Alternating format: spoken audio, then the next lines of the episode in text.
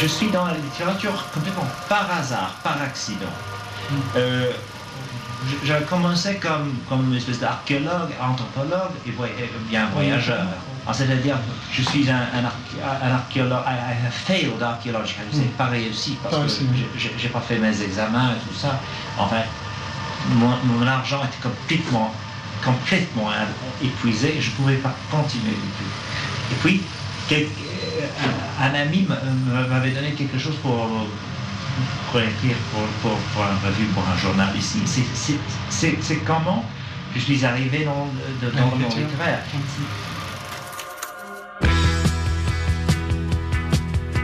Si loin, si proche, le rendez-vous des voyages. Céline Develay-Mazurel, Laure Alary. Bonjour à tous. Au Panthéon des écrivains voyageurs, le Britannique Bruce Chatwin, dont on vient d'entendre l'élégant phrasé en français, tient une place décidément à part. L'homme était, il faut le dire, un curieux mélange de dandy baroudeur, d'esthète aventurier, tout aussi impatient qu'érudit, semblant à sa façon réchapper de l'ère victorienne, et pourtant il est né en 1940. Dans cette archive sonore enregistrée par son ami Jacques Meunier et diffusée à la radio française en 1989 à la mort de Bruce Chatwin, l'écrivain confesse, et on a du mal à le croire, que la littérature lui serait tombée dessus, par hasard. Or, dès les premières lignes de l'essai biographique qu'elle lui consacre, la journaliste et auteure française Jennifer Le Sieur raconte comment Chatwin, lui aussi, lui est tombé dessus. Un livre dans la bibliothèque familiale qui lui a heurté la tête, littéralement, écrit-elle. Littérairement, on aurait envie d'ajouter. Cette semaine, Jennifer Le Sieur, auteure de Tu marcheras dans le soleil, paru aux éditions Stock, est donc notre invitée pour ce nouvel épisode de Compagnons de route, série de portraits radiophoniques d'écrivains nomades et autres aventuriers du verbe, aujourd'hui sur les traces de Bruce Chatwin, The Journey Begins. Le voyage peut commencer.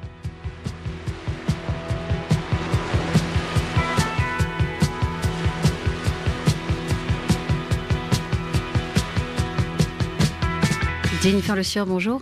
Bonjour Céline. Alors vous qui êtes déjà l'auteur d'une biographie de Jack London ou d'Alexandra David Néel, donc deux grandes figures des lettres et du voyage, vous avez cette fois choisi Chatwin, alors une icône de la littérature de voyage, mort du sida à 48 ans et peut-être un peu oublié aujourd'hui, même si en son temps il a envoyé un paquet de travelers sac au dos sur les pistes argentines australiennes, on va en reparler. Sacré voyage, sacré gageure, on a envie de dire aussi que de suivre Bruce Chatwin, tant l'écrivain anglais avait pour habitude de brouiller les pistes, les genres littéraires de bouger aussi, tout en Chatwin était épuisant et contagieux, vous écrivez Jennifer Le. Pourquoi? Épuisant parce que c'est vrai qu'il faut euh, retrouver euh, ses traces euh, physiques, géographiques, épuisant parce que c'était un être fuyant aussi dans son rapport à, sa propre vie, son rapport aux autres, quelqu'un qui ne s'ouvrait pas, qui, ne, qui écrivait énormément mais jamais de confession personnelle sur ses petits carnets, et contagieux parce que justement cette, ce goût du secret donne envie de forcer les portes, d'aller regarder peut-être derrière la muraille de, sa pudeur, de ses secrets. Et euh, ces livres, de toute façon, sont une invitation à le suivre. On ne peut pas le lire sans avoir envie de voir qui euh, est l'homme euh, qui écrit des textes aussi incarnés, aussi puissants. Donc il faut y aller, il faut le suivre parce que c'est vrai que votre livre a cette forme, c'est pas une biographie classique distanciée. Vous marchez littéralement. Alors dans le soleil, c'est le titre, mais sur ces traces. Oui, le, but, c'était de montrer comment euh, cet écrivain anglais, euh, mort il y a 30 ans, avec lequel je n'ai a priori pas grand-chose en commun, euh, a réveillé chez moi des, des espèces de pulsions communes. C'était cette espèce de d'envie de partir, de voyager, de rencontrer l'autre, euh, de rencontrer d'autres cultures, de les creuser. Euh, surtout quand je n'y connais rien a priori, comme euh, l'art afghan par exemple ou le ou la religion orthodoxe. voilà, ce sont des des invitations à à ouvrir un peu le champ de ses connaissances. Le but était de transmettre cette fascination et peut-être, j'espère, de donner envie au lecteur de partir à son tour. C'est ça, de voyager, parce que c'est vrai que Bruce Chatwin a fait de sa courte vie, 48 ans, un voyage, une errance même, de l'Italie au Soudan, de l'Afghanistan au Bénin, de la Grèce au Brésil et j'en passe. Une errance qu'il a connue en fait très jeune, extraite du Chant des pistes de Chatwin, paru en 1987.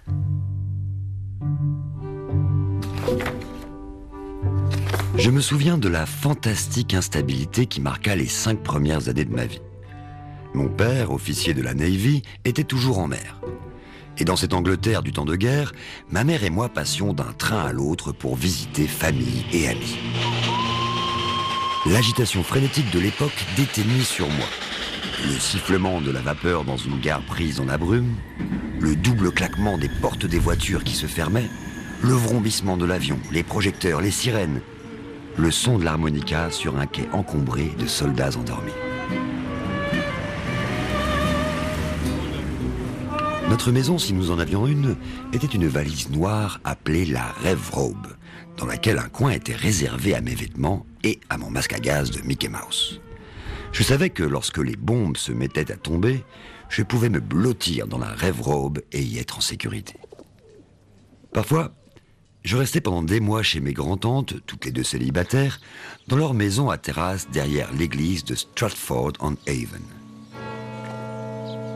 Les hommes, du côté de mon père, furent soit des citoyens bien établis et sédentaires, des avocats, des architectes, des antiquaires, ou des vagabonds fous d'horizon qui avaient éparpillé leurs ossements dans tous les coins de la planète. Cousin Charlie en Patagonie, oncle Victor dans un camp de chercheurs d'or dans le Yukon, oncle Robert dans un port d'Extrême-Orient, oncle Desmond à la longue chevelure blonde, disparu à Paris sans laisser de traces. Parfois, je surprenais mes tantes parlant de ces existences gâchées, et tante Ruth me serrait dans ses bras comme pour m'empêcher de suivre leurs pas. Malgré tout, à sa façon de traîner sur des mots tels que Xanadu, Samarcande ou la mère lit de vin, je crois qu'elle aussi ressentait cet appel trouble du vagabond dans l'âme.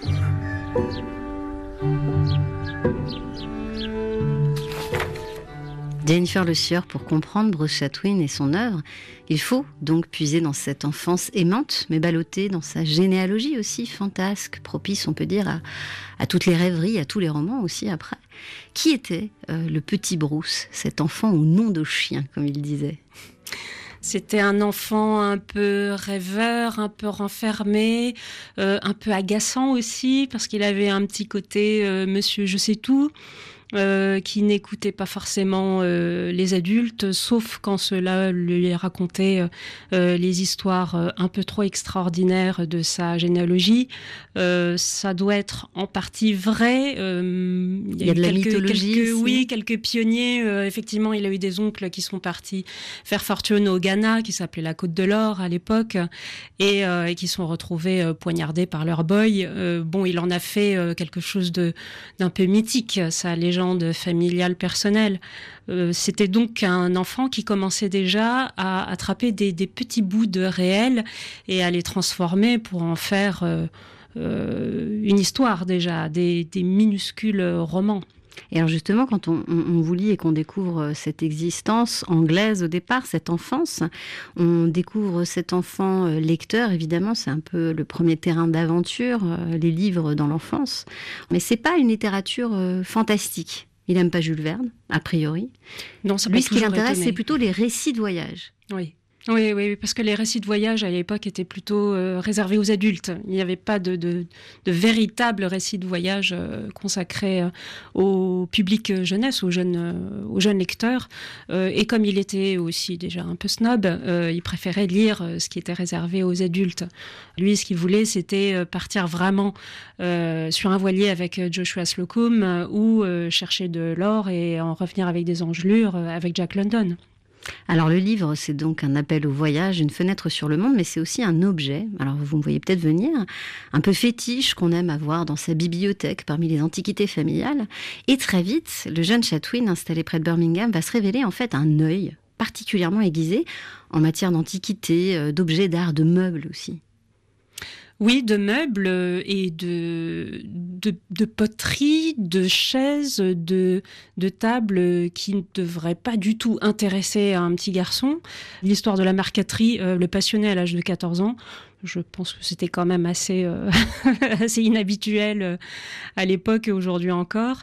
Euh, mais ce qui le fascinait le plus, c'était les objets ramenés par son grand-oncle Charlie, voilà, qui a été exilé en Patagonie. et ça, c'est la fameuse histoire du cabinet de curiosité de la grand-mère, Isabelle. Et le petit morceau de brontosaure qui allait donner le coup d'envoi à, à, son premier grand voyage et à son premier grand livre morceau de peau qu'on a dit brontosaure, qui en fait était un morceau de paresseux géant.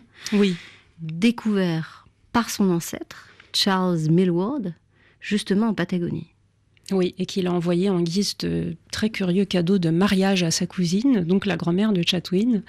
Et euh, il était quand même un iconoclaste, de fait. Oui, oui, oui, euh, iconoclaste, autodidacte, euh, c'est-à-dire qu'il ne voyait pas les objets pour leur, euh, leur valeur véritable, mais pour la, dose imaginaire qu'il lui insufflait.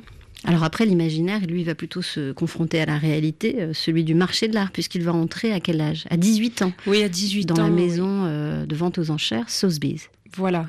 Donc, il s'est retrouvé porteur à Sotheby's, un emploi plutôt euh, banal. Euh, il étiquetait et postait euh, les, les œuvres destinées à être vendues aux enchères. Et très vite, on s'est aperçu que ce gamin un peu arrogant avait effectivement un œil très perçant, qu'il arrivait tout de suite à déterminer d'où venait tel objet, quelle était sa réelle valeur. Il arrivait à démasquer les faux, les fausses toiles impressionnistes. Quand on lui demandait euh, combien de temps ça lui a pris euh, de, devenir un expert en, impressionnisme Il a répondu, oh, je dirais, deux ou trois jours. Voilà, donc un peu arrogant, mais quand même assez doué dans son domaine. Alors à Sotheby's, euh, on l'a dit, cette historique maison de vente aux enchères, on faisait appel à lui pour cet œil, euh, mais aussi pour son verbe qui allait avec, c'est-à-dire pour décrire les objets, les sublimer par le mot, parce qu'il a aussi écrit des catalogues. Et c'est vrai que c'est ce qu'on va retrouver ensuite dans ses écrits. Cette précision dans les descriptions, ce goût aussi du, du beau, du bizarre en même temps. Et pour en juger, il suffit de lire En Patagonie, son premier livre, publié en 1979, après six mois passés, dans cette langue de terre qui, telle une flèche, pointe vers le pôle sud. Bahia Blanca est la dernière grande ville avant le désert patagonien. Bill me déposa à l'hôtel près de la station d'autocar. La salle du bar était verte, brillamment éclairée et pleine d'hommes qui jouaient aux cartes. Un garçon de la campagne se tenait près du bar. Il vacillait sur ses jambes mais gardait la tête droite comme un gaucho. La patronne me conduisit dans une chambre à deux lits, aux murs violets, chaudes et sans aération. C'était très bon marché, mais la femme ne me prévint pas que j'aurais à partager la chambre. Je ne pus fermer l'œil de la nuit. Aussi, le lendemain, dans le car qui traversait le désert, je regardais d'un œil comateux les bribes de nuages pâles qui tournoyaient dans le ciel, la poussière blanche qui montait des marais salants et, à l'horizon, la terre et le ciel confondus dans la même absence de couleur.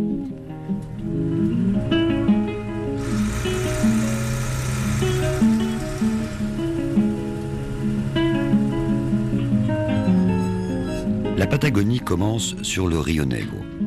Au milieu de la journée, l'autocar franchit le fleuve sur un pont métallique et s'arrêta devant un bar. Les maisons du village étaient construites en briques et surmontées de tuyaux de poils noirs et d'un enchevêtrement de fils électriques. Là où s'arrêtaient les maisons en dur commençaient les cabanes des Indiens. Elles étaient faites de caisses, de feuilles de plastique et de toiles à sac. À l'extérieur du village, des champs irrigués plantés de maïs et de citrouilles alternaient avec des vergers de cerisiers et d'abricotiers. Le long de la rivière, le vent retroussait les feuilles des saules et montrait leurs dessous argentés. Je gravis un sentier et, du sommet, regardais en amont dans la direction du Chili. Au-delà des collines s'étendait le désert. Aucun signe de vie, hormis un faucon et un scarabée noir qui déambulaient parmi les pierres blanches. Le désert patagonien n'est pas un désert de sable ou de cailloux, mais une étendue ininterrompue d'arbustes épineux, à feuilles grises qui, écrasés, dégagent une odeur amère. Contrairement au désert d'Arabie, il n'a suscité aucune manifestation spectaculaire de spiritualité, mais il tient sa place dans le registre des expériences humaines.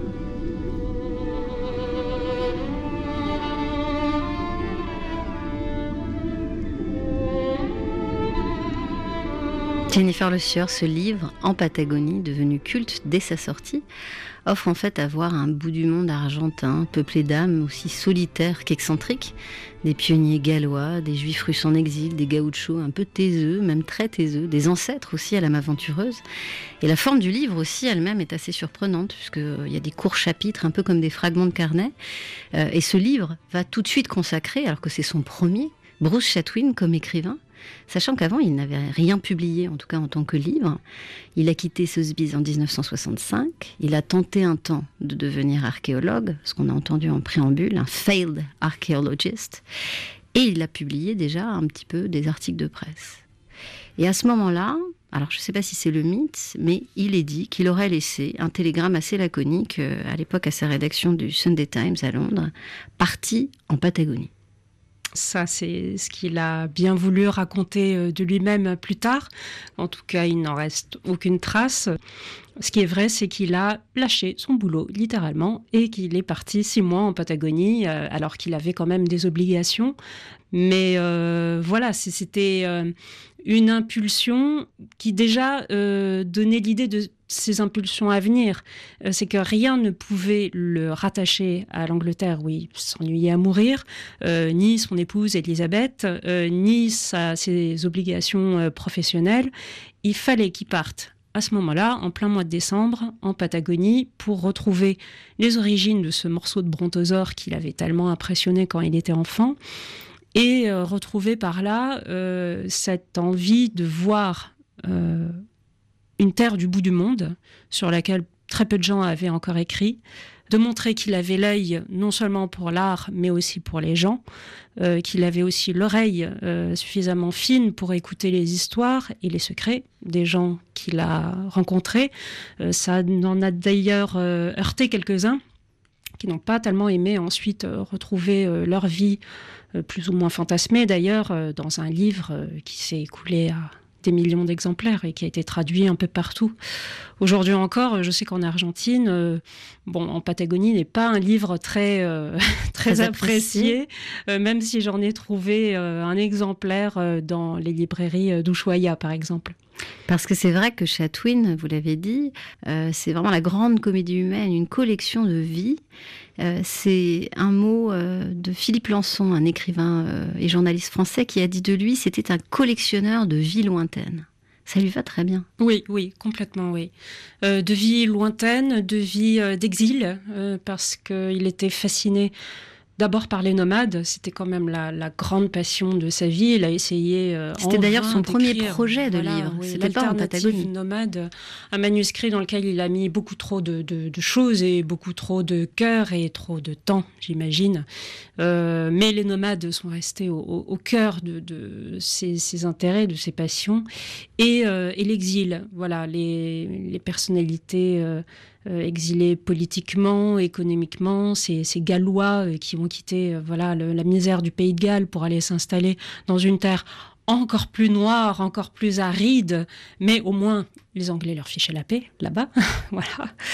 Et de, pouvoir retrouver les traces de ces gens qu'on n'avait jamais interrogés, sur lesquels personne n'avait jamais écrit, euh, ça dans une sorte de patchwork incroyable d'impressions, de sensations, de... il se met un peu en scène lui aussi et raconte ce que c'est de, de partir avec juste un petit sac à dos et des chaussures de marche sur une terre qui fait des, millions, des milliers pardon, de, kilomètres, à marcher parfois pendant trois jours sans voir personne, avec une petite gourde d'eau. Euh, c'était, euh, c'était l'aventure. Mais justement, vous parliez des exilés, c'était aussi un peu son histoire. Il était euh, à plusieurs facettes, double déjà de par sa sexualité. Il était marié, hétérosexuel a priori, et en même temps homosexuel, coureur, beaucoup, très séducteur. Euh, il était euh, un coup en Angleterre, euh, un coup à l'autre bout du monde. Il était écrivain, écrivant en tout cas au départ, finalement consacré, mais il a toujours été comme ça dans cet entre-deux permanent. Oui, même un entre-trois, un entre-quatre, si, si, vous voulez, parce qu'il a, il, était tellement insaisissable, mais vraiment dans, tous les sens du terme.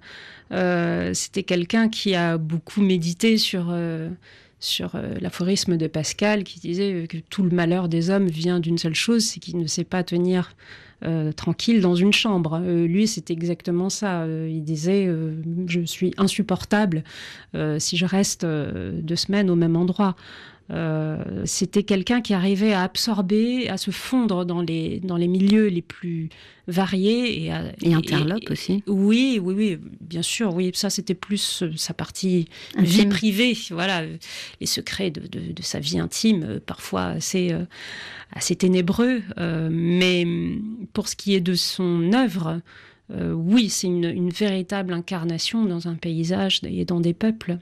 Alors on pense notamment, euh, moi j'ai pensé à Joseph Kessel, et en même temps, euh, il n'y a pas la grande histoire politique, il n'y a pas cette idée d'engagement, de grande histoire. Lui, c'est plutôt la petite histoire. Il n'y a pas vraiment de dogme, de religion. Son Dieu, même il l'a écrit, c'était celui des marcheurs. Il avait besoin d'engager son corps aussi. Oui, c'est vrai, ça rend aussi son œuvre intemporelle. Euh, la politique l'intéressait assez peu il savait bien que je ne changerais pas le monde avec euh, ses écrits, euh, que les histoires de dictateurs, même s'il en a croisé, euh, étaient juste bonnes à fournir un bon papier. Son combat à lui, en effet, était celui de, de, la route, de la marche, des pistes pas explorées aussi bien littéraires que géographiques. Quand il choisissait ses livres préférés, c'était toujours d'obscurs euh, classiques. Euh, et quand il voulait partir en voyage, c'était pas euh, dans les Baléares, mais au Soudan. Voilà son premier grand voyage. Quand il a quitté Sotheby's en 66 à peu près. Voilà, c'était pour partir au Soudan et il a bien fait parce que ça, ça a ouvert aussi la voie à ses voyages futurs.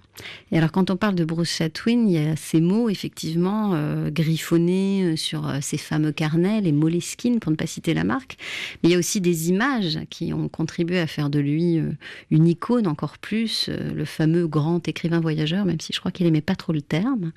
il y a notamment ce portrait où on le voit un peu de biais en noir et blanc, avec une veste froissée, ces petits godillots de marche et son sac à dos en cuir sur Ça, c'est l'image la plus connue, la plus iconique de l'écrivain voyageur oui, qu'on a lu. Euh, elle est aussi célèbre que ce portrait de Jack London qu'il montre en veste de cuir euh, sur son yacht, les cheveux ébouriffés au vent. Voilà, c'est des, des, images un peu d'épinal euh, de baroudeur, mais en tout cas que je trouve toujours très efficace. Et alors à l'opposé, il y a aussi ce portrait qui est étonnamment pudique et beaucoup moins connu par le photographe américain Robert Mapplethorpe, où on voit Chatwin au contraire en, en de feu le côte, col fermé, en gros plan sachant que Mapplethorpe, c'était euh, l'ange noir, on peut dire, des nuits euh, new-yorkaises euh, des années 70, surtout connu pour ses images de nus masculins.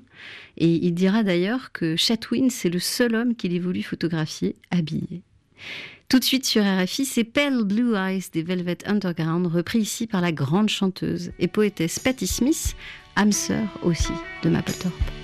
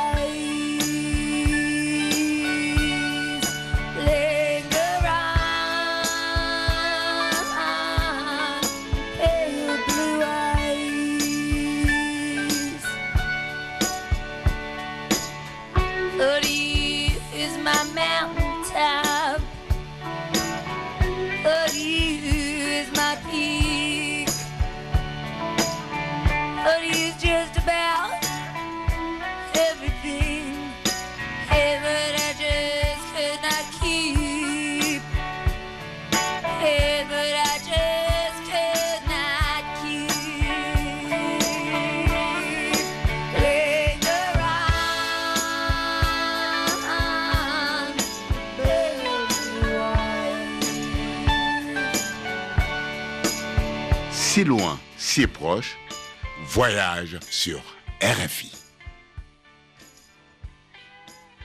il était très très intelligent et, euh, beau.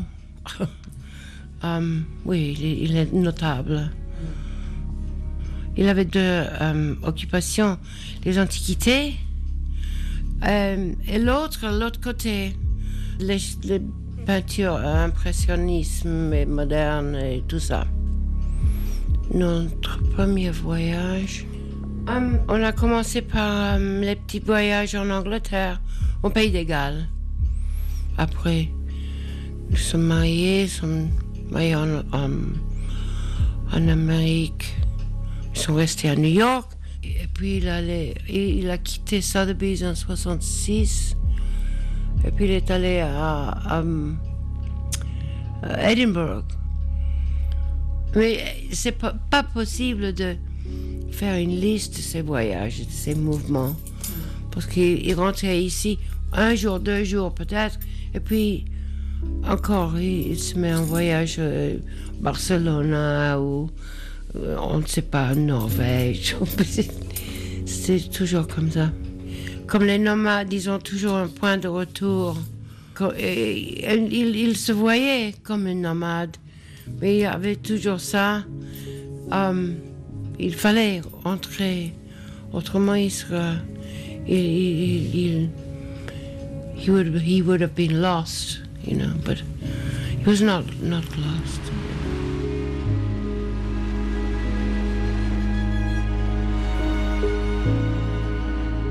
Bruce Chatwin, écrivain anglais nomade, avait en horreur la vie sédentaire. Sur son passeport, à la rubrique profession, il avait écrit agriculteur, peut-être parce que sa femme, Elisabeth, que l'on vient d'entendre dans cette archivina France Culture de 2003, peut-être parce que sa femme élevait dans la verte campagne anglaise des moutons. Jennifer Le Sieur, pour votre biographie de Bruce Chatwin, Tu marcheras dans le soleil, vous l'avez rencontrée, Elisabeth, bien sûr. Oui, c'était indispensable. J'aurais pas pu écrire ce livre sans l'accord euh, d'Elisabeth. Oui, parce qu'elle veille littéralement sur l'œuvre et la mémoire de Chatwin. Oui, sans être l'exécutrice testamentaire euh, officielle, on va dire administrative euh, de l'œuvre, c'est bien sûr sa, sa caution morale. C'est elle qui qui gère voilà l'image de son mari et, et cette cette archive me, touche beaucoup parce qu'elle parle très bien français. Elle m'a toujours dit qu'elle parlait pas français. chacune de nos rencontres euh, s'est faite en anglais, euh, ce, qui qui change pas grand-chose parce que quand je l'ai rencontrée, je pouvais pas en placer une. C'est elle qui parlait, qui parlait, qui parlait, et elle est Qu'est-ce qu'elle incroyable. Mais c'est une, une femme. J'ai l'impression, j'ai pas connu Chatwin bien sûr puisque j'avais 10 ans quand il est mort, euh, mais il avait la réputation d'être incroyablement bavard et à oui, voilà, Et, euh, et, Elisabeth, je pense, un petit peu comme ça aussi. C'est une, petite femme menue qui irradie une énergie immense. Et elle parle, elle parle, elle parle. Mais tout ce qu'elle dit est intéressant. Euh, quand été la voir dans sa ferme de l'Oxfordshire, à peine j'étais entrée, ça y est, elle me racontait tout, tout ce qu'il y avait dans sa bibliothèque, dans, sur ses étagères. Et euh, elle allumait sa gitane euh, qui enfumait toute la maison et elle parlait, elle parlait. J'aurais pu rester des heures à l'écouter comme ça. Elle est assez incroyable. Alors quelle femme, mais aussi on peut dire quel couple tous les deux. Euh, Bruce, cet anglais insaisissable, elle, l'américaine patiente, mais aussi très indépendante parce qu'ils se sont rencontrés donc à Sotheby's et se sont mariés en 65. Ensemble, en fait, ils ont voyagé, peu, en tout cas beaucoup moins que Bruce l'a fait, même si elle le rejoignait parfois, notamment en Afghanistan. Et ils se sont beaucoup écrits, la correspondance est très riche, la correspondance à Elisabeth, mais pas seulement. Et c'est vrai que elle, aujourd'hui, Elisabeth a déposé l'ensemble de toutes ses archives, les Chatwin Papers, à l'université d'Oxford, que vous êtes allé consulter. On vous suit comme ça euh, dans votre livre, vous y allez presque à petits pas, avec déférence un peu, j'imagine, comme quand vous êtes allé euh, rencontrer Elisabeth. Oui, euh, je, raconte en effet le, la plongée dans les archives, dans les petits carnets qui font partie voilà, de, de la symbolique chatouinienne. Qui sont finalement à l'image aussi de son mouvement, c'est-à-dire que c'était éparpillé. Ah oui, oui ah, j'ai eu un mal fou déjà à, choisir les bons. Il y en a 85 qui sont conservés. Voilà, la Bodleian Library, qui est la plus ancienne bibliothèque universitaire au monde. tout est à l'anglaise, hein, très bien étiqueté, très bien rangé, mais je pouvais pas tout consulter et euh, surtout pour déchiffrer son écriture.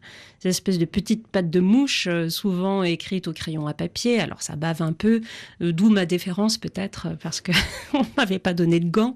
Alors je, je, tournais les pages très délicatement pour pas qu'elles s'effritent sous les mains. Et qu'est-ce que ça vous a appris Alors, ça, il, il, faut, pour comprendre un personnage mort, aller sur ses traces physiques, il faut aller là où il est allé et il faut aller là où il a laissé ses traces euh, littéraires.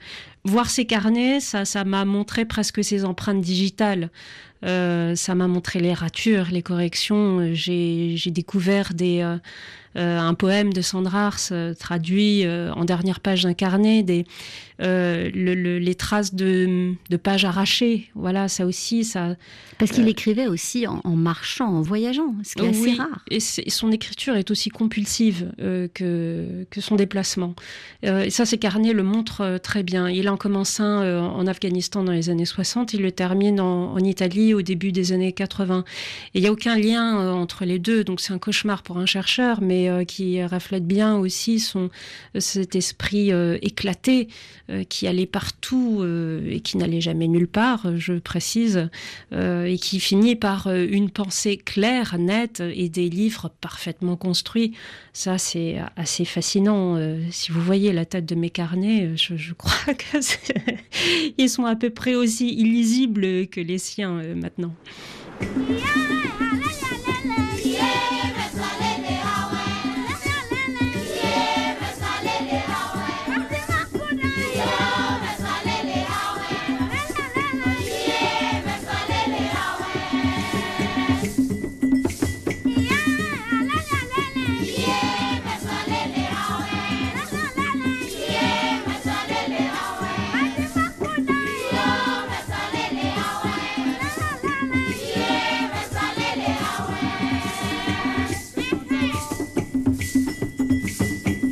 Avec ce cœur de femme du Ghana par Popol Vuh tiré de la bande originale du film de Werner Herzog Cobra Verde, une adaptation du deuxième livre, Vice-roi de Ouida de Bruce Chatwin, on prend désormais Jennifer Le Sueur la direction des côtes africaines dans le golfe du Bénin.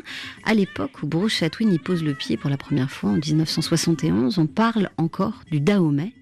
Là-bas, l'écrivain s'est mis en tête de suivre les traces d'un sulfureux et très puissant personnage, un trafiquant d'esclaves brésilien une histoire euh, fascinante, une histoire vraie de ce Brésilien euh, exilé Francisco encore. Félix de Souza, de son vrai nom. Souza, voilà, oui, euh, exilé malgré lui aussi sur sur les côtes africaines et qui a donné une descendance si nombreuse que le, le, semblant de ce négrier s'est complètement dissous aujourd'hui, mais que plusieurs dizaines de personnes aujourd'hui s'appellent encore de Souza.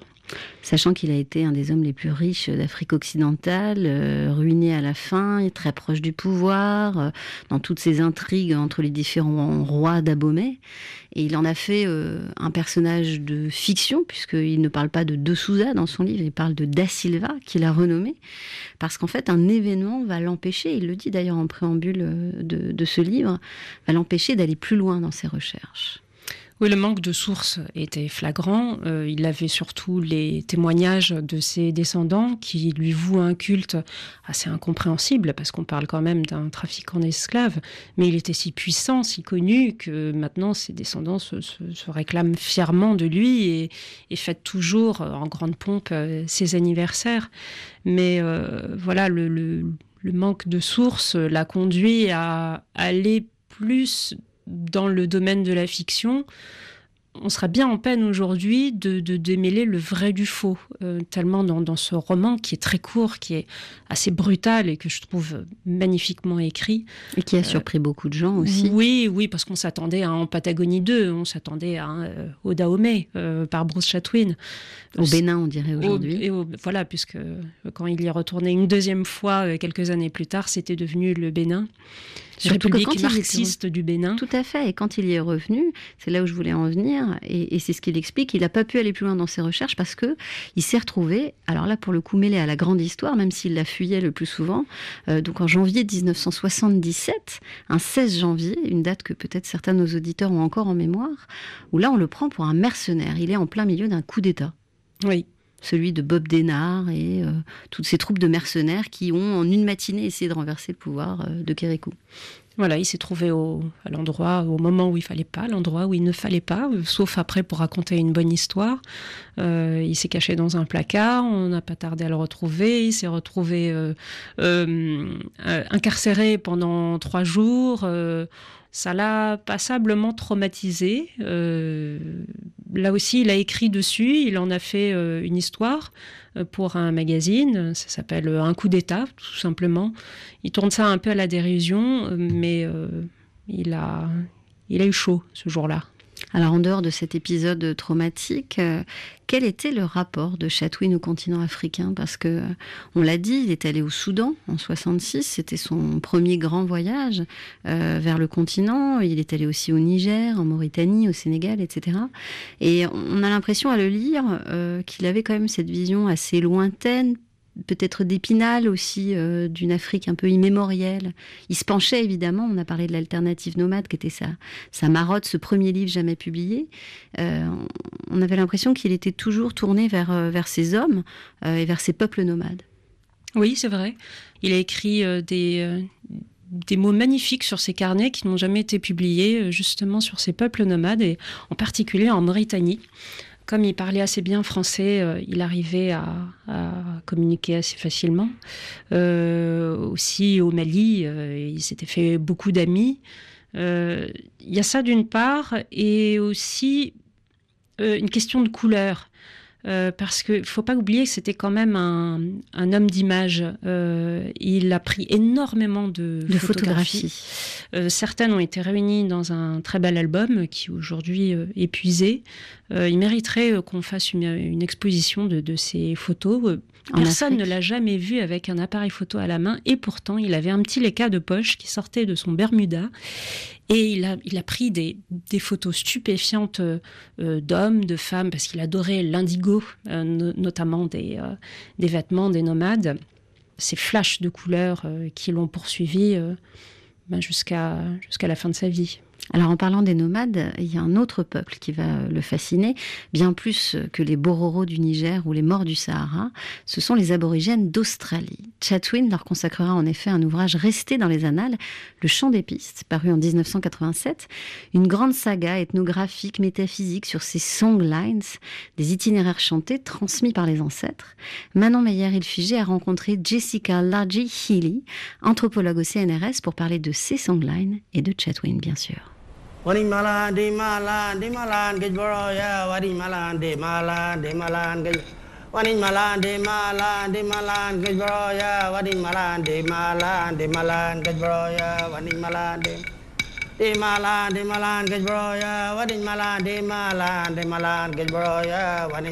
a cette idée que le monde a été créé par le chant.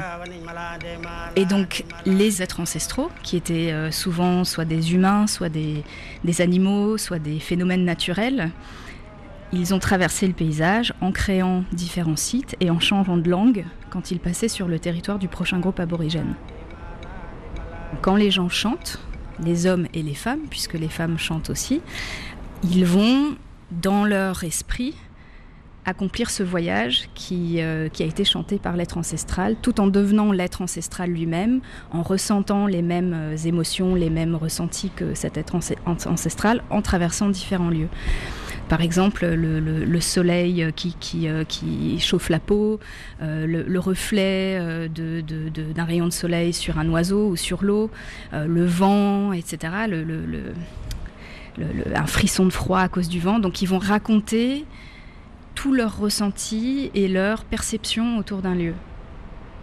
Vis-à-vis de, des, écrits de Bruce Chatwin, euh, sur la culture aborigène euh, se sont faits à partir de discussions qu'il a eues avec des non-aborigènes, ce qui est effectivement problématique pour cerner de l'intérieur en fait la, profondeur de ce que c'est que ces pistes.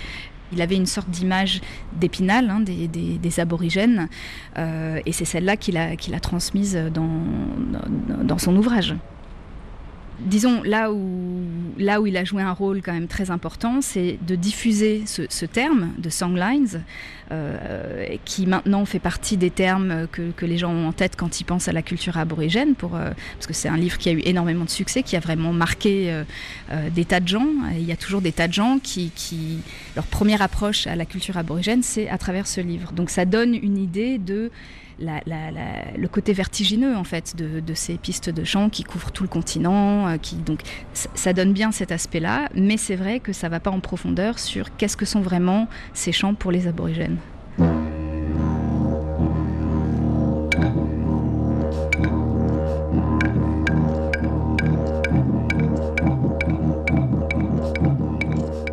Jennifer Le Sieur, Bruce Chatwin disait, à partir de ces songlines, ces itinéraires chantés, qu'on pouvait en fait lire la totalité de l'Australie comme une partition musicale. Alors, euh, cette cosmogonie aborigène aux allures euh, de GPS chanté, ça ce sont mes mots, euh, en dit long finalement sur ces cultures ancestrales, orales, où le voyage à pied relève à la fois, on l'a entendu, du mythe de la création, mais aussi de la réalité. Et c'est ça qui a fasciné Bruce Chatwin. Comment il a eu l'idée, comment il s'est lancé comme ça tout d'un coup vers l'Océanie, l'Australie et autour de ces songlines, ces itinéraires aborigènes? À l'époque où il a eu cette idée, il était un peu euh, coincé. Il cherchait une idée pour un prochain livre, mais une idée qui le, qui le hante assez et qui l'obsède assez pour avoir envie d'y consacrer euh, du temps. Sachant qu'on est dans les années 80 à peu près. Voilà, c'est le début des années 80. C'est un auteur déjà euh, reconnu, qui n'aura pas de mal à convaincre son éditeur de, d'un prochain livre, même si le sujet n'est pas du tout commercial. Et en parlant avec un ethnologue, il a été mis sur la piste, euh, c'est le cas de le dire, de Theodore Strello, qui est donc un, un ethnologue euh, australien euh, qui a travaillé euh, le premier en profondeur sur ces fameuses songlines. Dont il va rencontrer la veuve. Voilà. Qui, va lui ouvrir toutes ses archives et ses travaux, parce que c'est souvent comme ça qu'il travaille. Oui, oui, oui, sans savoir que Strello était déjà une personnalité, il était mort à l'époque, mais une personnalité un peu controversée. On lui a reproché d'avoir percé des secrets qui ne lui étaient pas destinés, d'avoir euh, garder en pension des objets sacrés qu'il était censé en rendre. Euh, voilà, c'était euh, il arrivait un peu dans un territoire épineux. À un moment où aussi, et encore aujourd'hui d'ailleurs, les aborigènes, la question de la dépossession des terres, l'acculturation était au cœur des enjeux, des débats. Oui, c'est un peuple qui a énormément souffert, comme beaucoup de peuples autochtones, de la mainmise euh, voilà, des anglo-saxons, euh, surtout au début du XXe siècle. Ils ont été dépossédés de leurs terres et quand Chatwin est arrivé, il y avait ce mouvement euh, du droit à la terre voilà, qui œuvrait justement pour rendre aux aborigènes leurs terres. Et lui, ce petit Anglais naïf et charmant, arrive avec ses petits sabots et, et croit qu'il va percer le mystère aborigène, le mystère de la cosmogonie qui est incroyablement complexe. Les ethnologues le disent eux-mêmes, une vie entière à étudier les, aborigènes ne suffirait pas. Il faut vraiment être aborigène soi-même pour pouvoir comprendre les ramifications de, euh, de, cette culture qui est vraiment fascinante. Mais même en ne comprenant que la surface, je me mets à la place de Chatwin, c'est d'une poésie inouïe et on a envie de d'écrire dessus, de, de, creuser un peu. Tout ce livre, Le chant des pistes, euh, qui là aussi a une forme assez étonnante puisqu'on le suit. Euh, donc l'auteur, Chatwin, Bruce, en compagnie d'Arcadie, dans les territoires du Nord à la rencontre des aborigènes et de leurs sites sacrés. Et en même temps, on a aussi des réflexions des citations sur le voyage, sur le nomadisme. Il y a des proverbes bédouins, indiens, euh, autres.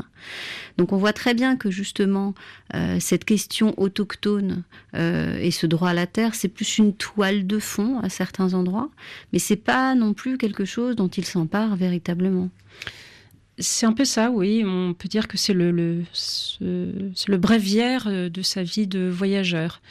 Euh, il parle d'anthropologie, il parle de, géographie, il parle d'histoire, il parle d'art, euh, et euh, tout en mettant en scène des hommes et des femmes, les uns assez héroïques et généreux, les autres brûlés par l'alcool et le soleil.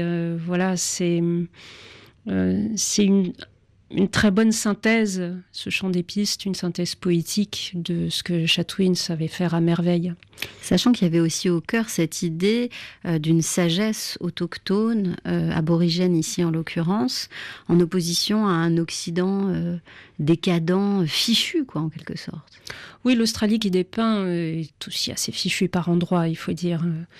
Euh, Mais de manière plus large, c'est vrai que c'était aussi son regard. On sentait qu'il allait trouver refuge dans la pensée, dans la vision qu'il avait euh, des nomades, euh, en opposition à, cette Angleterre ou à ce Royaume-Uni qu'il conspuait. Oui, il idéalisait sûrement aussi un peu la vie des nomades. C'était une sorte de refuge pour lui parce qu'il n'était pas nomade lui-même, enfin, à part évidemment dans le, dans le sens euh, contemporain, euh, un peu hobo euh, du terme. C'est une, une, pulsion de vie qui l'a aussi conduit à, voyager sans cesse. Je ne veux pas y voir seulement la fuite à, des problèmes, à un mal-être, à des, tortures mentales. Je, veux aussi y voir une grande envie, une grande envie vitale. Alors l'Australie sera le dernier grand voyage de Bruce Chatwin, qui euh, se sait malade, mais refusera euh, finalement jusqu'à sa mort de nommer même cette maladie, le virus qui le ronge, le VIH. Et il va mourir donc dans le sud de la France, comme Rimbaud qu'il admirait, le 18 janvier 1989. Et jusqu'à son dernier souffle, c'est vrai, il y avait aussi cet euh, élan de vie, de création aussi. Euh, il va imaginer un opéra autour de Rimbaud, justement. Euh, il va finaliser son dernier roman, Huts. Il va aussi réunir ses écrits dans les journaux, ses portraits sous le titre Qu'est-ce que je fais là? Mais sans le point d'interrogation. Comment on interprète cette question qu'en est plus une en fait? Le qu'est-ce que je fais là, ça doit accompagner euh, toute une vie. C'est euh, euh, c'est un peu ce que, je raconte dans les premières pages de mon livre. C'est que j'ai trouvé un, carnet de voyage de mes huit ans. où j'avais écrit voyager, c'est ne jamais se demander qu'est-ce qu'on fait là. j'avais dû trouver ça quelque part parce qu'à 8 ans, j'aurais été bien incapable de trouver une phrase pareille. Mais déjà, se, poser la question, c'est être déjà ailleurs. C'est être déjà parti ou c'est être euh, sur le point de partir. Euh, c'est pas dans le sens qu'est-ce que je fais là? Ça, ce serait le point d'exclamation. Oui, voilà. Non, le, enlever la ponctuation, c'est euh, qu'est-ce que je fais là? Enfin, comment j'habite? Le moment, comment j'habite la terre où je suis. Et c'est l'écriture qui l'a centré finalement. Euh, c'est ça qui lui a permis de ne pas perdre pied, de ne pas être un, feu follet ou euh, une boussole sans aiguille, comme, euh, comme on a bien voulu le, le décrire. c'est arriver à, à, concentrer le monde dans des pages et à pouvoir faire partager ce monde à des lecteurs. Le sens de sa vie, c'était vraiment l'écriture, à parts égales avec le voyage, mais puisque on ne peut pas se demander si voyager pour écrire ou s'il écrivait pour voyager, c'est vraiment les deux sont complètement lié. C'est avant tout un écrivain qui voyageait. Jennifer Le Sieur, merci. Merci Céline. Je rappelle le titre de votre ouvrage paru aux éditions Stock et consacré à Bruce Chatwin, Tu marcheras dans le soleil. Auditeurs voyageurs, vous pouvez écouter en podcast d'autres épisodes de notre collection de portraits d'écrivains voyageurs, compagnons de route sur notre site et toutes les bonnes applis, vous y serez en très bonne compagnie. Laura Larry, Céline Develay-Mazurel et Manon Meyer-Ilfugé, on vous salue et on vous souhaite une bonne semaine à l'écoute de RFI.